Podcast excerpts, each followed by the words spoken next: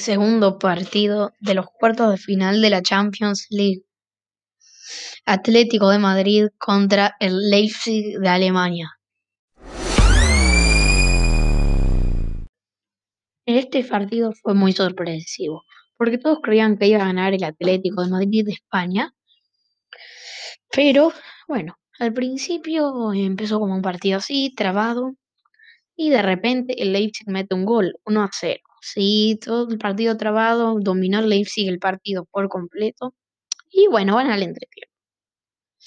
Después en el segundo tiempo también ya había mejorado un poco el Atlético, pero seguía medio trabado el partido, no podía hacer mucho juego el Atlético.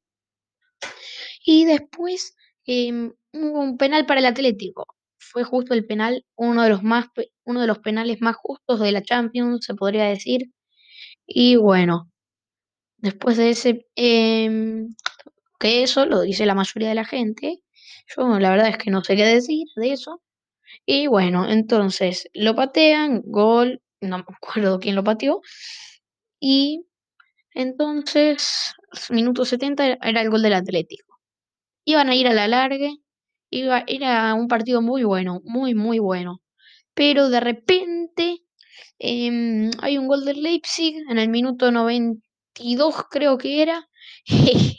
y que creemos todos, ganó el Leipzig finalmente 2 a 1, un partido impresionante y raro.